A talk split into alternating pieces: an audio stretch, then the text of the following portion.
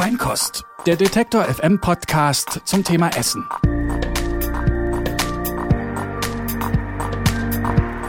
Herzlich willkommen zu einer neuen Folge von Feinkost. Es ist mal wieder Zeit, über leckere Sachen zu sprechen, beziehungsweise, ja, es könnte auch ein bisschen bitter werden, oder Theresa? Sehr bitte. Lasst euch überraschen.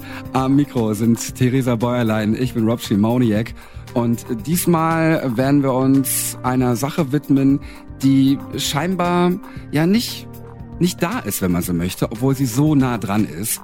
Und wir freuen uns über unseren Gast Mary Scherpe von Stil in Berlin. Hallo, danke für die Einladung. Wie schlimm ist es denn in Sachen Sexismus in der Gastronomie?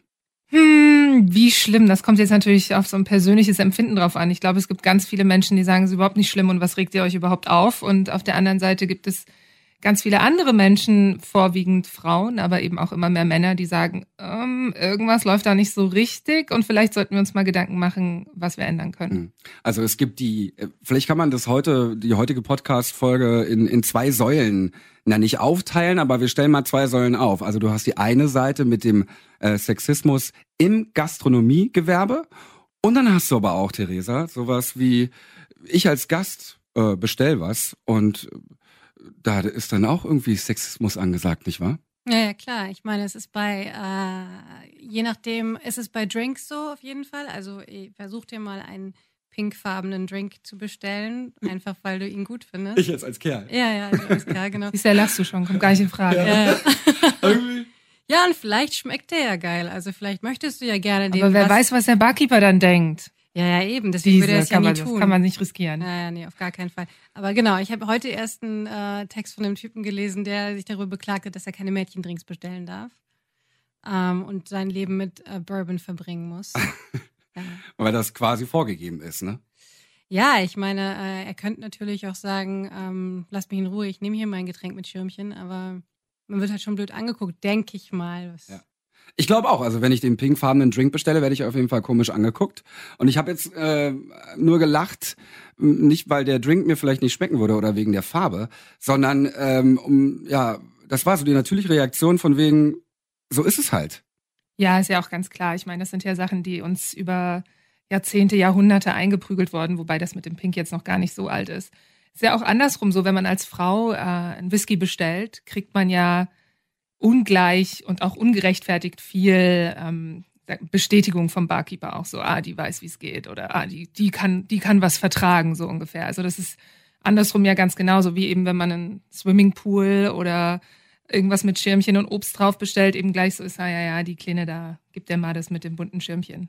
Buntes Schirmchen oder auch Einhorn ist ganz lustig. Ich erinnere mich noch sehr gut, als ich bei einer Konditorei, ziemlich große Firma, ähm, für meine Zwillingstöchter eine Einhorntorte zum Geburtstag bestellt habe.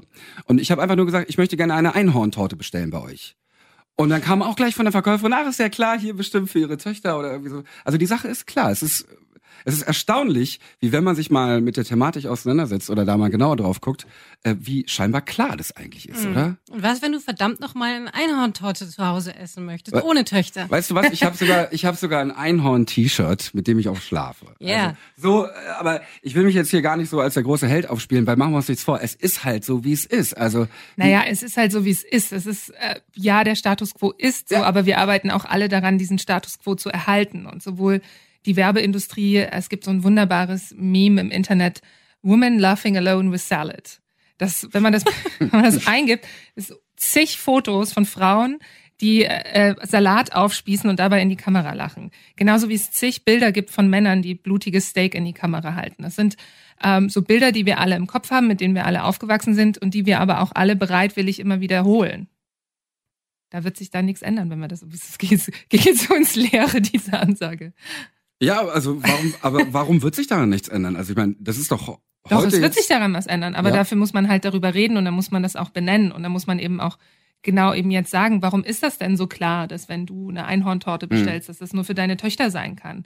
Warum ist das so eingemeißelt in uns drin und was können wir tun, damit sich diese Bilder eben aufweichen, damit die kleinen Jungs, die fünf Jahre alt werden, auch das Recht haben, eine Einhorntorte zu essen zum Geburtstag, ohne dass sie irgendjemand dafür blöde findet. Die kleinen Jungs, ich meine so fünfjährige Jungs, die, äh, die haben die da verspeist, die Einhorntorte. Das schmeckte denen super. Also das war überhaupt kein Problem. Ja, klar. Aber wenn wir jetzt hier schon mal auch so ein bisschen mit den Steinen ins Rollen bringen oder ihn weiter irgendwie rollen, was können wir denn dann machen? Also ich meine, weil die, die Attitude hier kommt ja gerade so ein bisschen, zumindest für mein Gefühl, äh, raus. Ja, ist halt so. Ja, und? Nee, also es ist nicht meine Einstellung. Es gibt ganz viele strukturelle Dinge, an denen man was ändern kann. Es gibt ganz viele mediale Dinge, über die man sich aufregen kann ähm, und über die man eben immer wieder sprechen muss. Und zum Beispiel dann, wenn du die nochmal die Einhorntorte mhm. bestellst, halt sagen, wieso nehmen sie denn an, dass das für meine Töchter ist? Man muss drüber reden. Ähm, das ist halt immer der Anfang. Und wir haben ja beide, Rob, am Anfang mhm. gesagt, dass wir beide nicht wussten, was Gastrosexismus überhaupt ist. Ähm, ich dachte, das wäre überhaupt kein Thema. Und dann habe ich angefangen, darüber nachzudenken, mich damit zu beschäftigen. Ich habe gedacht, hey, das ist ja ganz schön viel vorhanden. Was hast du denn da rausgefunden? Naja, als erstes ist mir das eingefallen mit dem Mädchendöner. Also ich bin in einen, äh, war in einem Dönerladen mit ein paar Kollegen und ich wollte den vegetarischen Döner haben mit der Joghurtsoße und der Typ meinte, ja, dann gebe ich, ich sag doch gleich, du wirst den Mädchendöner. Hm. Da ich echt gedacht, boah, na gut, okay. Aber es sind auch so Dinge wie, ich merke immer, ähm, wenn ich mit meinem Mann irgendwo bin und äh, der ist Vegetarier und will halt nicht ähm, den blutigen Burger mitessen oder trinkt nicht das Bier. Ich meine, man muss auch ehrlich sagen, ich glaube, da fällt unheimlich viel Bonding für ihn weg. Also mhm. ich glaube, er, er ist dann einfach nicht Teil des gleichen sozialen Systems mehr. Also es, er, er, fällt da einfach raus und ist irgendwie so ein, so ein Zwischending. Ähm, er gehört nicht wirklich zu den Männern, er gehört nicht wirklich zu den Frauen, jetzt in Sachen Essen. Ich meine, weil das ist deswegen auch so wichtig, weil Essen ja ein soziales Ereignis ist. Das heißt, du, du definierst deine Gruppe und deine Identität darüber, was du isst. Und wenn du nicht reinpasst in die Rollenvorstellung, die man davon hat, dann fällst du irgendwie raus und dann stehst du erstmal alleine da. Und das ist vielleicht auch einer der Gründe dafür, dass man halt, als man auf den, äh, was weiß ich, wie heißen denn diese rosa Drinks, Sex on the Beach, äh, sowas bestellt. Relativ viele pinke Drinks. Ja? Ja. Ich trinke sowas auch nicht, deswegen keine Ahnung. Du sprichst was an, äh, was ich vor einiger Zeit gen quasi genauso erlebt habe. Äh, es war eine, eine Jungsrunde, wir waren zum Steakessen verabredet, was ja erstmal nicht das Problem ist. Nur dann ist es so, ich mag meinen Steak eigentlich gar nicht blutig oder medium, sondern eigentlich ziemlich durch. Äh, und alle Kerle vor mir haben es natürlich dann medium bis eigentlich blutig bestellt. Und dann war für den Kellner scheinbar auch klar, für mich dann auch. Also weil die Stimmung war relativ gut, wir waren ausgelassen, es war draußen, alles cool. Und dann wollte ich natürlich nicht sagen, nee, äh, ich nehme das bitte ganz durch.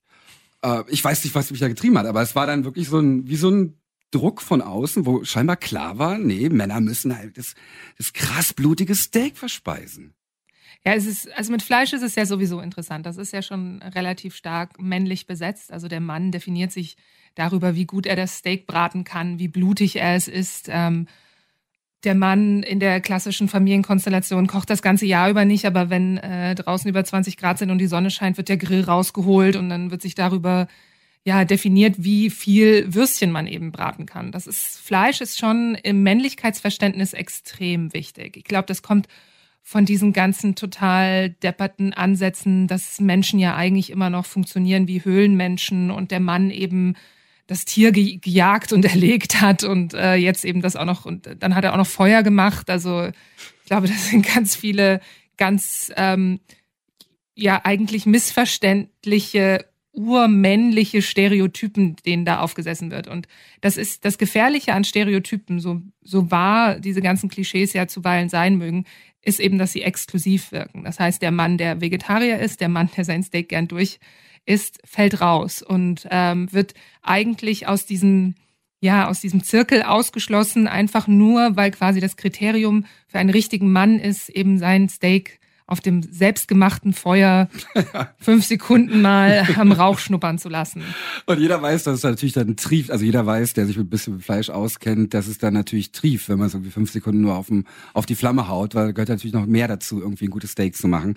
Ähm, und du sagst auch was, was Richtiges, Mary. Ich erlebe das auch bei mir zu Hause oder von uns zu Hause. Meine Frau äh, kocht eigentlich gar nicht. Äh, sondern das mache ich. also ich bin da der Koch und wenn sowas mal zur Sprache kommt, ist dann auch, das passt irgendwie gar nicht ins Weltbild. Mhm. Wie, du bist der Koch zu Hause? Hä? Passt nicht. genauso ist es halt für Frauen, wenn sie sagen, ich kann nicht kochen oder ich habe kein Interesse daran zu kochen, dann wird in den Augen vieler schon ganz viel vom Ehefrauenpotenzial abgezogen. Also dann äh, natürlich hört man dann von der Mutter oder von der Großmutter so, wie willst du denn mal einen Mann bekommen, wenn du nicht kochen kannst? Weil natürlich in dem Umfeld, in dem familiären Umfeld, die Frauen dafür zuständig sind, das Essen zuzubereiten.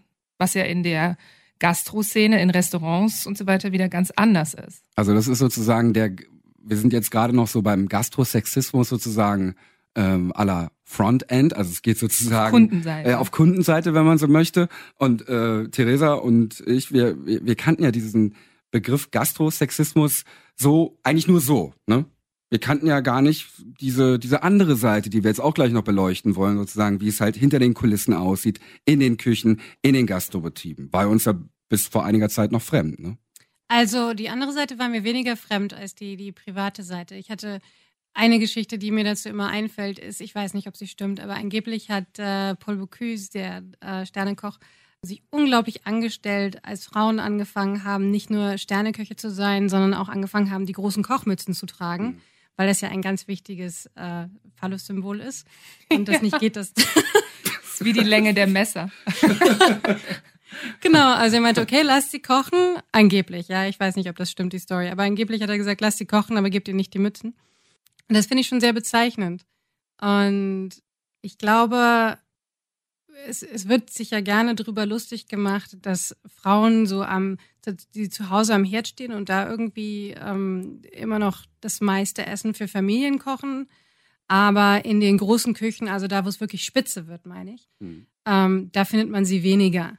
Und die, der Grund dafür wird daran gesehen, dass, äh, dass Frauen es halt nicht können, dass sie halt vielleicht die, die Härten der Küche nicht aushalten oder dass sie einfach nicht diese Genialität haben, die, die, Männer Pfannen beim Würzen schwer. haben. Die Pfannen sind so schwer. Die Hab Pfannen sind gehört. super schwer. Die Messer, wie willst du mit, also mit deinen Frauenarmen auf einen zierlichen Fleischstück einhaken?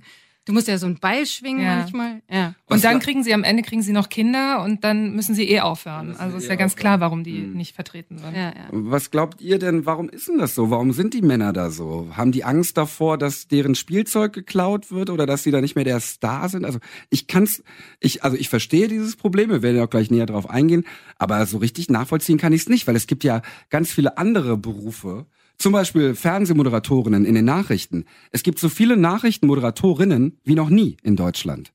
Ähm, da zeigt es ja auch, dass es sich in eine andere Richtung entwickeln kann, aber beziehungsweise eben nicht so eingestaubt ist wie vermeintlich in den Küchen. Aber welche Frau kommentiert Fußball? Also ja, weniger auf jeden Fall. Also ich kenne eine vom ZDF. ja, ja, genau. Also es ist ja so, dass solange es um äh, das Essen zubereiten in der alltäglichen Ernährung geht, haben wir ja schon gesagt, dann sind das hauptsächlich Frauen. Es sind es auch Frauen, von denen das erwartet und gefordert wird, dass sie das machen. Sobald aber das Essen zu etwas wird, was mit mehr Kunst oder mit mehr ähm, Luxus verbunden wird, da übernehmen dann die Männer wieder, weil es nämlich für die und dafür wieder wieder mehr Berühmtheit und mehr Anerkennung gibt wir feiern ja im Prinzip sowieso nur die sogenannte Spitzenküche. Das ist ja gar nicht das, was jetzt ähm, unser tägliches Essen wirklich bestimmt. Wer geht denn jetzt einmal die Woche irgendwo in einem Sternerestaurant essen? Das ist ja wirklich was, was sehr selten passiert, beziehungsweise für die, die es öfter passiert, das sind äh, die 0,5 Prozent. Das ist also eine sehr exklusive Gruppe, die sich da auch immer gerne gegenseitig die Hände schüttelt. Und die ist absolut bestimmt und nicht nur in Deutschland, sondern international absolut bestimmt von Männern und nicht nur von äh, Männern per se, sondern auch von weißen Männern. Das heißt, es gibt sowohl sehr, sehr wenig Beteiligung von Frauen als auch sehr wenig Beteiligung von People of Color. Und das ist, was für mich so interessant ist, und das habe ich jetzt eben mehr, mehrfach schon erlebt, sobald man das kritisiert, schließen sich diese Ränge extrem schnell und fangen an, mit einer Vehemenz dieses System zu verteidigen, gegen jede Kritik von außen. Da, das kann ich manchmal selber nicht glauben, wie und schnell das, die da dabei sind. Und ist das unterbewusst oder, oder wie kommt das zustande? Also ich glaube, es hat halt wie so viel eben mit äh, einem gewissen Bewusstsein für Privilegien zu tun. Viele von diesen Männern glauben, sie sind an diesen Punkt gekommen, weil sie so hart gearbeitet haben und weil sie wirklich äh, der Genialste in der Küche waren und verstehen gar nicht, wie sehr sie von ihren eigenen Privilegien, die sie eben haben, profitiert haben, um da hinzukommen und wie sehr wir in diesen Kriterien, die wir dafür anlegen, diese Privilegien auch begünstigen und damit eben alle ausschließen, die diese nicht haben. Und ich glaube, das ist so ein bisschen so ein, fast wie so ein ja, Missverständnis des eigenen Wertes Und vielleicht wissen sie es auch irgendwo unterbewusst und deswegen schließen sie sich halt zusammen und feuern auf alles, was von außen kommt. Also mich würde interessieren, wie sie das denn verteidigen, wenn du jetzt sowas anmerkst. Ja, ganz unterschiedlich. Es gibt eben, wie gesagt, dieses Argument mit die Pfannen sind zu schwer. Das habe ich mir nicht ausgedacht, sondern das ist wirklich etwas, was man von Köchen hört, wenn man sie fragt, warum es so wenig Frauen in den Küchen gibt. Und das ist halt wirklich totaler Quatsch, weil es gibt natürlich sehr viele Frauen in den Küchen. Es gibt auch sehr viele People of Color in den Küchen. Aber die stehen halt nicht an der Spitze. Das sind nicht die, die dann aufs Cover von einem Kochmagazin kommen. Das sind nicht die, die dann eingeladen wird, wenn es darum geht, den Stern zu verteilen, sondern das sind die entweder, die vorne im Service stehen oder die die Teller abwaschen oder die die ganzen Vorbereitungen machen oder dann eben auch quasi in der Linie mitkochen. Es gibt ja eben einen Chefkoch und der Rest ähm, verteilt sich ja eben auf ein großes Team. Gerade Sterne-Restaurants arbeiten ja mit einem ungleich großen Team, wenn man überlegt, wie viele Gäste die nur bewirten. Ja, diese, diese ganz an der Spitze, und das sind eben nicht nur Köche, das sind dann auch Medien, die über diese Köche schreiben und auch die Gäste dieser Sterneküche. Also die hauptsächlich Männer wieder, die dort eben essen gehen und ihr Vermögen, dort essen gehen zu können, und das meine ich jetzt wirklich auch finanziell, als etwas sehen, was sie verteidigen müssen. Und jede Änderung an diesem, an diesem doch sehr fragilen System empfinden die als Bedrohung. Und dann fangen die an, sich zu verteidigen. Und das geht eben in die Richtung, dass es immer noch exklusiver wird. Die fangen an, Leute auszuschließen. Die fangen an, zum Beispiel Konferenzen zu veranstalten, auf der dann äh, keine Frauen sprechen oder keine People of Color sprechen. Die fangen an, Preise nur noch untereinander zu vergeben. Und von außen sieht das total absurd aus, weil das wie so ein, ja, wie so ein angeschossenes Tier, was dann äh, versucht, mit allen äh, Krallen und Zähnen sich noch zu verteidigen. Und ja, wir können nur hoffen, dass das wirklich die letzten, die letzten Zuckungen sind und es sich danach einfach abebbt. Ich glaube aber, viele fühlen sich da durchaus sehr bedroht. Ich finde es erstaunlich, ähm, du kennst dich ja auch sehr gut aus, Mary, was ich so höre ähm, in Zeiten einer Bundeskanzlerin. Also die wichtigste Politikerin ist eine Frau und dann gibt es so ein altes Feld wie ich sag mal im weitesten Sinne kochen. Ähm, klar, du hast diese, diese New Cuisine, beziehungsweise diese, wie nennt man das, wenn das so eine High Cuisine? Nee. Spitzengastronomie. Spitzengastronomie auf jeden Fall. Was kannst du denn noch erzählen, Mary? Was hast du noch so mitbekommen, vielleicht persönlich gesehen oder gehört aus diesen Küchen? Also mit dem, mit dem Feminismus allgemein ist es ja so, dass äh, der schon immer relativ viel Gegenwind ausgesetzt war weil es eben darum geht, bestimmte Gruppen von Menschen ihre Privilegien bewusst zu machen, in der Hoffnung, dass wenn sie das, wenn sie diese Privilegien kennen, ähm, eben auch die Tür aufmachen für all jene, die diese Privilegien nicht haben. Und ähm, von daher ist das jetzt gar nicht was, was jetzt überraschend kommt, dass äh, diese Vehemenz in der Verteidigung, aber es ist natürlich trotzdem trotzdem frustrierend. Es gibt ja, es gab ganz verschiedene Sachen. Jetzt im Sommer ähm, gab es eine österreichische Zeitschrift, die ein ähm, das sogenannte neueste, beste, größte, es ist wirklich ihre eigenen Worte, Food Symposium angekündigt haben mit äh, über 40 Speakern, von denen keine einzige eine Frau war. Keine, keine einzige. Und ähm, ich hatte das kritisiert gegenüber der PR-Agentur, die mich da als Presse eingeladen hat. Und da kam so zurück, ähm, Nee, also das war jetzt überhaupt nicht die Absicht, weil hinter den Kulissen arbeitet wirklich auch ein starkes Frauenteam. Und es war jetzt keine Absicht, da äh, keine Frau einzuladen. Und dann dachte ich so, ja, es gab offensichtlich aber auch nicht die Absicht, eine Frau einzuladen, was ja noch viel schlimmer ist, wenn das Team dahinter hauptsächlich aus Frauen besteht. Der Geschäftsführer bzw. Herausgeber ist natürlich trotzdem ein Mann. Muss ja jemanden an der Spitze geben, der das da richtig führt. Und dann hat kurz darauf, ähm, haben kurz darauf ganz viele andere Frauen, die ich auch kenne, haben da E-Mails hingeschrieben und gefragt, warum spricht da keine Frau? Also viele verschiedene Frauen aus der Berliner Gastroszene. Das wurde einfach nicht beantwortet. Und dann hat diese Zeitschrift eine Liste rausgegeben mit den angeblich 50 besten Chefs Deutschlands. Da, äh, für die sollte man dann abstimmen, um ein, ähm, um ein Ranking zu erstellen. Und da war dann eine Frau dabei.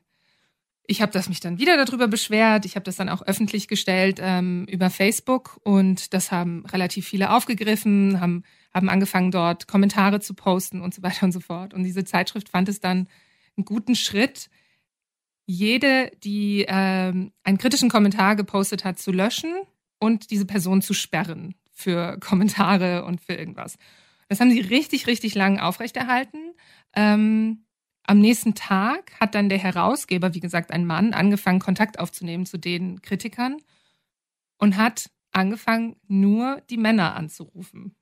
Also hat sich am nächsten Tag telefonisch bei den Männern gemeldet, die sich kritisch geäußert haben. Und zwar mit den Aussagen, das andere wären ja alles nur Beleidigungen und Trolle gewesen und die wollten ja keine kritische Diskussion und so weiter und so fort und wollte gern diesen Mann an einen runden Tisch einladen, um darüber zu sprechen, wie man mit Sexismus in der Gastronomie umgehen kann.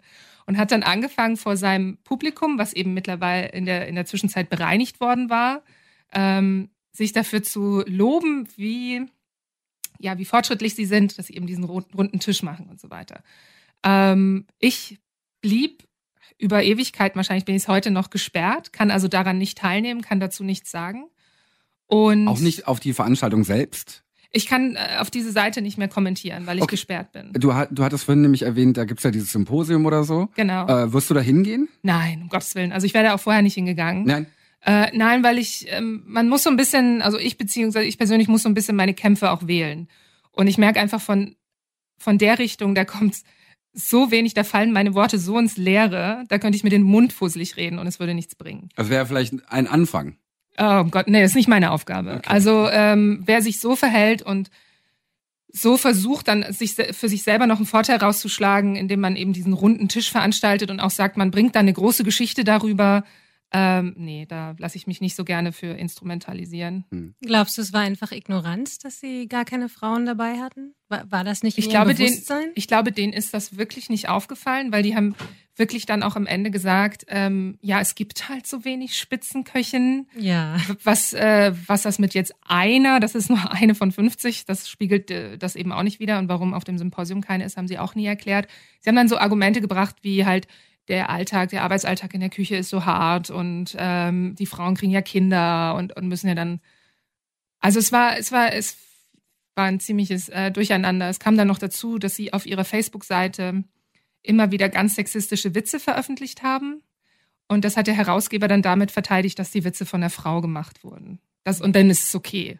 Also das ist natürlich. Ich glaube, es ist aber auch, sorry, ich glaube, es ist aber auch einfach ähm, tatsächlich das Klima in, in, in der Branche, also in der Gastronomie. Ich glaube, die sind das gewöhnt, dass es, äh, dass es Männerrunden sind, dass es ein sexistisches Klima gibt.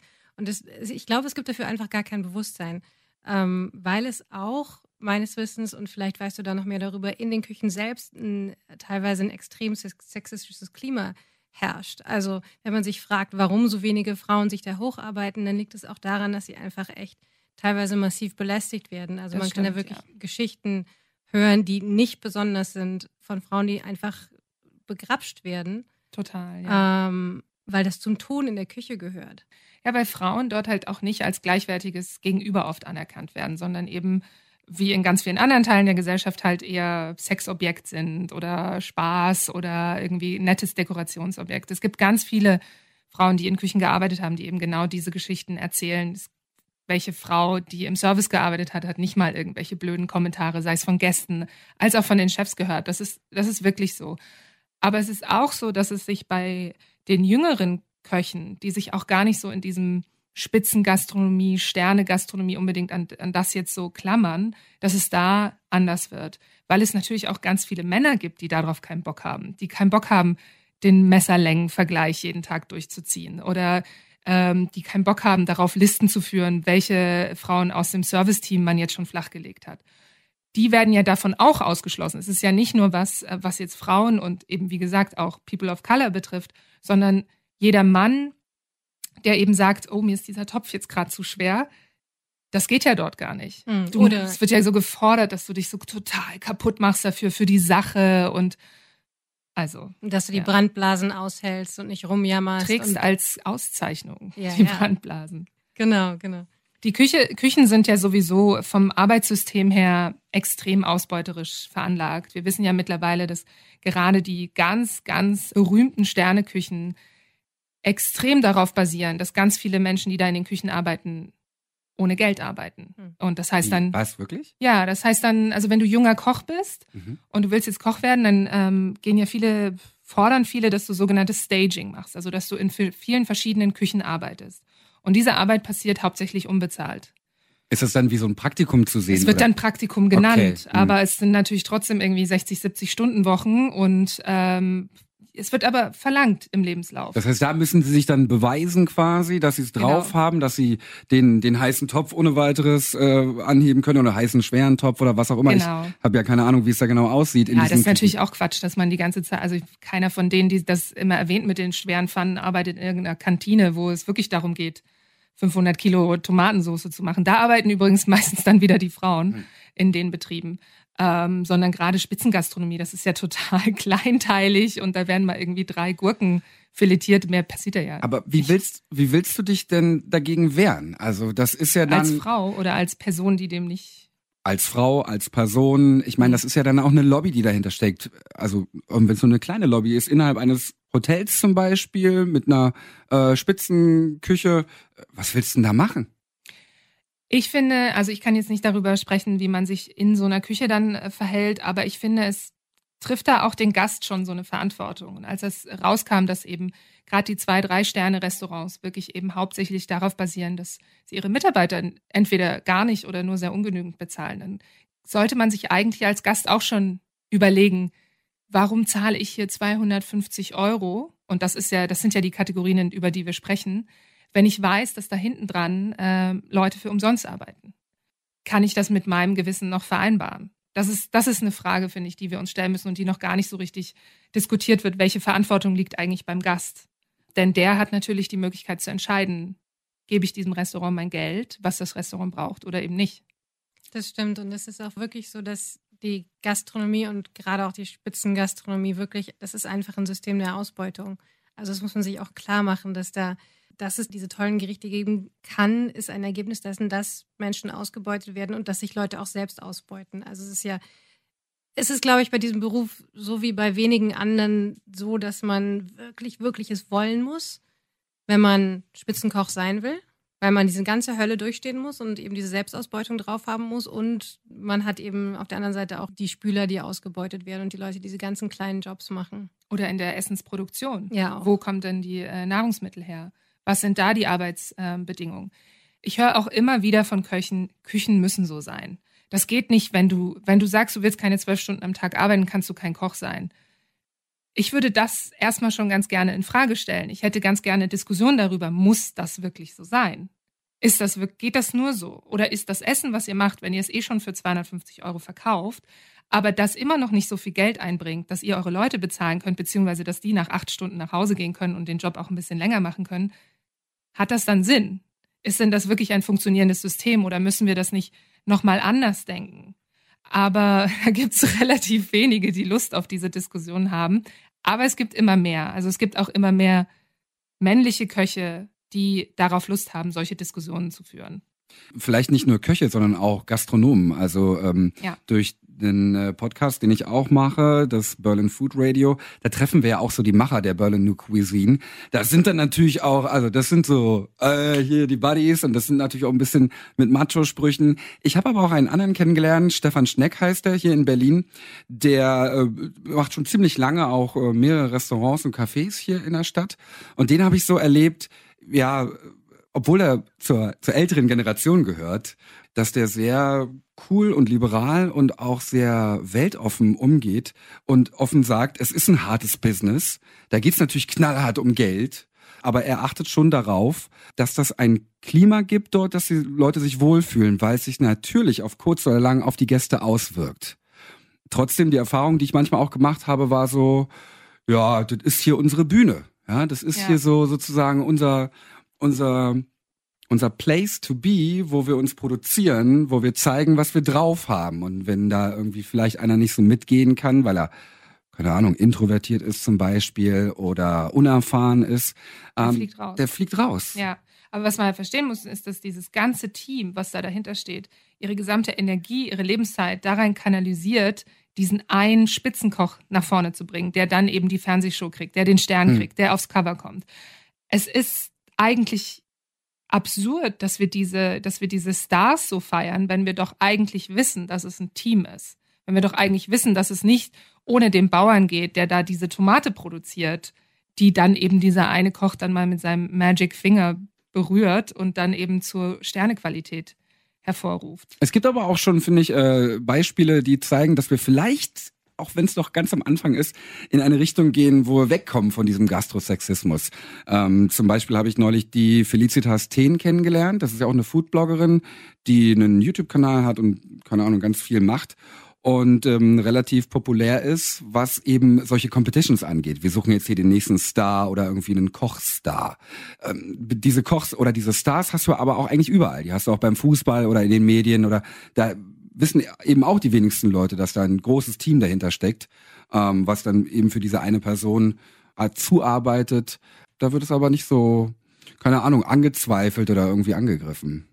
Naja, wenn dieses System der Stars ein bisschen fairer verteilt wäre, dann äh, müsste man vielleicht sich auch gar nicht so sehr darüber beschweren. Aber wenn es halt immer wieder weiße Männer sind, die da an der Spitze stehen, ist es halt mittlerweile so, dass alle, die weder weiß noch männlich sind, genügend Selbstbewusstsein gesammelt haben, um einfach zu sagen so, äh, hey, ähm, warum ist das so? Muss das so sein? Und was ist denn eigentlich mit uns, die wir hier das und das und das geleistet haben? Und warum, wie gesagt, warum wird von mir als Frau erwartet, dass ich kochen kann? Mhm. Aber gleichzeitig wäre es für mich ultra hart, an irgendeinen Punkt zu kommen, wo mir als Frau äh, die, gleiche, die, die, gleiche Aufmerksamkeit zuteil wird wie irgendeinem so von diesen Fernsehköchen, die da die ganze Zeit rumtanzen. Also was können wir machen? Wir haben äh, schon rausgehört, Mary, wir können solche Restaurants, wo wir vielleicht raushören, da ist Gastrosexismus ganz weit verbreitet, dass wir diese Restaurants meiden. Und Theresa, was können wir aber noch machen, um, um dagegen anzukämpfen? Ah, naja, wenn wir die Verantwortung beim Gast sehen, dann muss man sich natürlich die Frage stellen, ob dieses System auch deswegen so funktionieren kann, weil wir nicht genug Geld bereit sind für Essen auszugeben. Das klingt wahnsinnig, wenn, das ist, wenn, wenn wir sagen, das kostet 250 Euro ein Abendessen oder mehr. Aber andererseits ist es doch auch so, Mary, äh, dass die wahnsinnig hart am Limit kalkulieren oder dass dieses ganze, also es heißt ja immer, die Restaurants verdienen nur an den Getränken eigentlich. Es geht so viel drauf für Deko und Tische und Miete und, und, und, und. Ja, also in, ich möchte jetzt nicht sagen, dass jemand, der 250 Euro fürs Menü nimmt, jetzt daran äh, trotzdem zu Hause in der 30 Quadratmeter Butze sitzt. Aber ähm, ja, was wir für Essen bezahlen, wie gesagt, 250 Euro Menüs sind ja nichts, was in irgendeiner Weise zum Alltag gehört, den wir alle so leben. Aber natürlich ist es schon so, dass ähm, es immer noch Leute gibt, die sagen, ich gebe nicht mehr als äh, zwei Euro für einen Döner aus. Und wenn man sich das überlegt, was in diesen Döner reinkommt, wer das produziert, äh, wer den zubereitet, wer dir den dann serviert, dann wird es halt wirklich schon sehr, sehr knapp. Da muss an ganz vielen Ecken gespart werden, damit das eben überhaupt wirtschaftlich noch Sinn macht. Das ist auf jeden Fall so. Und gerade Berlin ist ja schuldig, finde ich, so ein bisschen der, des, ja, des Überhypens von billigem Essen. Also wirklich für die letzten zwei Jahrzehnte waren wir ja eigentlich bekannt für die billige Currywurst. Dafür haben wir uns so gelobt als wäre das wirklich eine Errungenschaft, dass man ein Produkt, was von einem Tier kommt, für einen Euro kriegt an jeder Ecke. Ich glaube, da muss sich sehr viel ändern und ich glaube aber auch, und äh, dass die Medien da ganz viel Verantwortung tragen. Dass es eben darum geht, wie erzählen wir Geschichten von Köchen und von Köchinnen? Wen wählen wir aus, um sie zu porträtieren? Ist das eben wieder der Spitzenkoch, von dem man weiß, den kennen die Leute, deswegen wird das funktionieren? Oder sagt man eben mal, nee, ich suche mir jetzt mal zum Beispiel das Restaurant von einer Frau mit einem türkischen Hintergrund, die halt in Neukölln seit 20 Jahren da ihre, ihre Nudeln zubereitet und versuch mal deren Geschichte zu erzählen. Klar, ich weiß, viele Journalisten sind genauso schlecht bezahlt und nehmen dann lieber die Geschichte, die sich einfach so erzählen lässt, als sich dieser Herausforderung zu stellen. Aber ich glaube, da liegt es eben auch viel dran. Also es ist so, dieses Thema ist so komplex.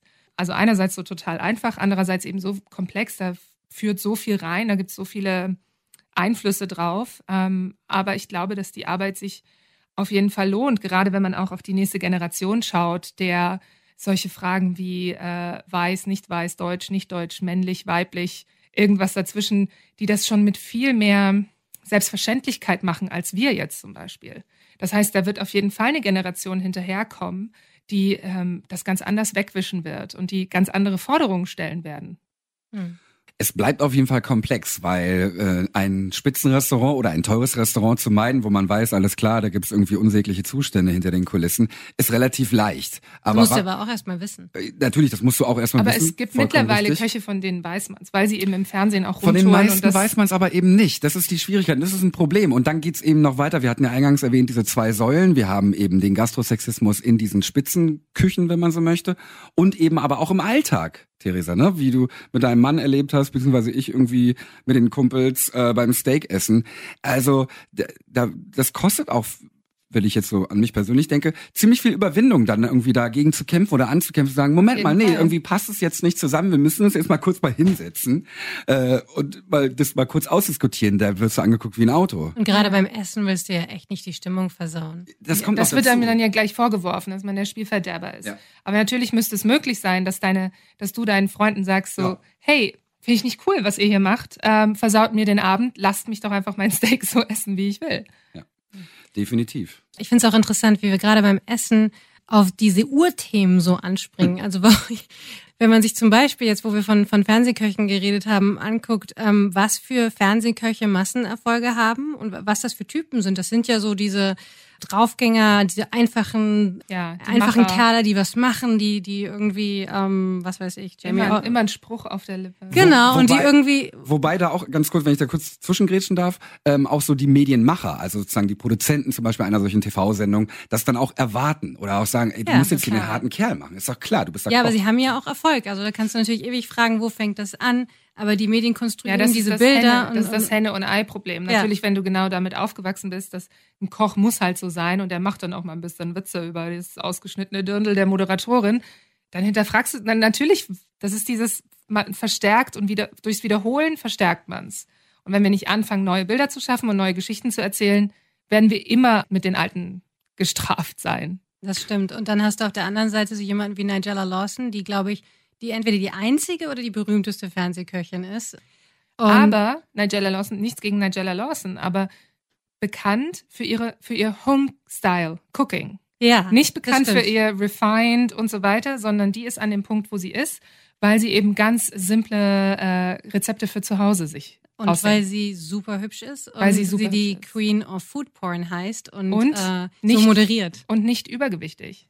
Das ist Ja, auch das ganz stimmt. wichtig. Als Frau im, im Food-Bereich darf man ja auch nicht übergewichtig sein, Ja. weil dann wird einem gleich Maßlosigkeit unterstellt. Ja, also noch eine Menge zu tun. Richtig viel, ja. Und ich äh, überlege gerade, was ich, wie ich da meinen meinen Beitrag leisten kann. Ähm, und dachte mir so, okay, also wenn jetzt irgendwie meine kleinen Töchter, die sind gerade mal fünf Jahre alt, äh, wenn die irgendwie angeflaumt werden, dass ich denen dann auch Mut mache und sage, nee, das können auch Mädchen essen oder das ist auch ein Mädchengetränk oder Oder es ist dir auch egal. Es gibt, es gibt kein Mädchen- oder Jungsgetränk. Das ist es eben. Es gibt es ja nicht, nur trotzdem Wir machen es dazu. gibt es diese Klischees Ja. und das, äh, dieses System ist ja noch sehr stabil. Wir wissen ja auch, Systeme kann man nicht ändern, aber man kann anfangen, sie weiterzuentwickeln. Also ich glaube, dass es gerade bei kleinen Mädchen ganz wichtig ist, ihnen so viel Selbstbewusstsein zu geben, dass sie nicht sofort in diese Diätfalle reingehen. Denn ganz viele Frauen, auch Männer, aber eben ganz viele Frauen, kommen ja durch dieses ganz junge Konditionieren darauf, oh, ich darf jetzt nur einen Salat essen, weil ich darf nicht so viel wiegen. Ah, Steak ist nur für Jungs, ist nur was für Männer und so weiter. Also wenn man da bei den Kindern anfangen will, ist, ist glaube ich, gerade bei den Mädchen das extrem wichtig, ihnen das Selbstbewusstsein zu geben, zu sagen, du kannst essen, was du willst. Also Frauen an die Macht, auch in den Küchen, oder?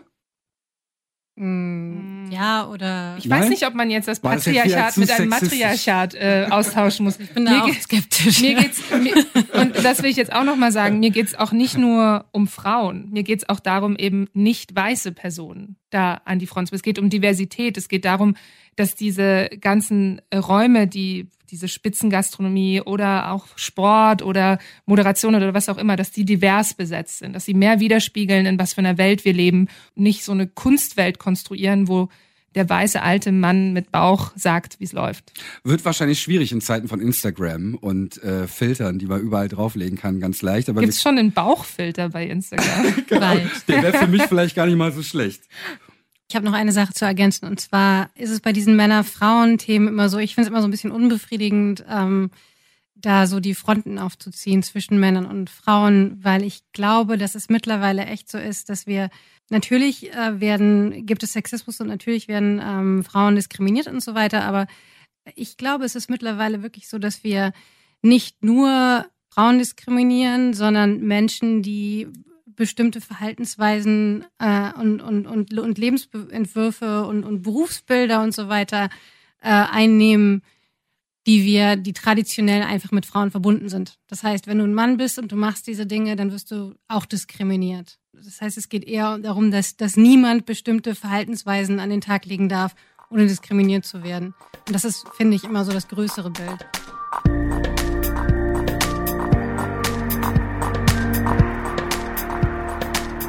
Vielen lieben Dank, dass ihr dabei wart. Damit endet nämlich diese Episode von Feinkost auch schon wieder. Und äh, wir freuen uns aber auch, und da gibt's bestimmt ähm, viel zu schreiben, zu reden, zu hören, zu lesen. Wir freuen uns auf äh, Feedback. Und zwar in den Kommentaren oder auch mit einer E-Mail an feinkost.detektor.fm. Und natürlich sind auch positive Bewertungen und Sterne bei Apple Podcasts sehr gern gesehen, wenn ihr denkt, wir haben uns verdient auf jeden Fall. Die bisherigen Folgen gibt's auch noch zu hören bei Deezer und Spotify. Und dann möchte ich gerne nochmal ein großes Dankeschön sagen an Mary Scherpe. Sehr gerne. Das war aufschlussreich. Das war. Das ist doch gut. Ja, und zwar deswegen, weil man das einfach eben nicht so weiß, nicht wahr, Theresa? Absolut. Also ich bin echt froh, dass wir darüber geredet haben, weil ich mir über das Thema bis vor kurzem nicht Gedanken gemacht habe. Und das werde ich jetzt tun. Lasst es euch trotzdem schmecken und wir hören uns dann bei der nächsten Folge. Bis dahin. Feinkost, der Detektor FM Podcast zum Thema Essen.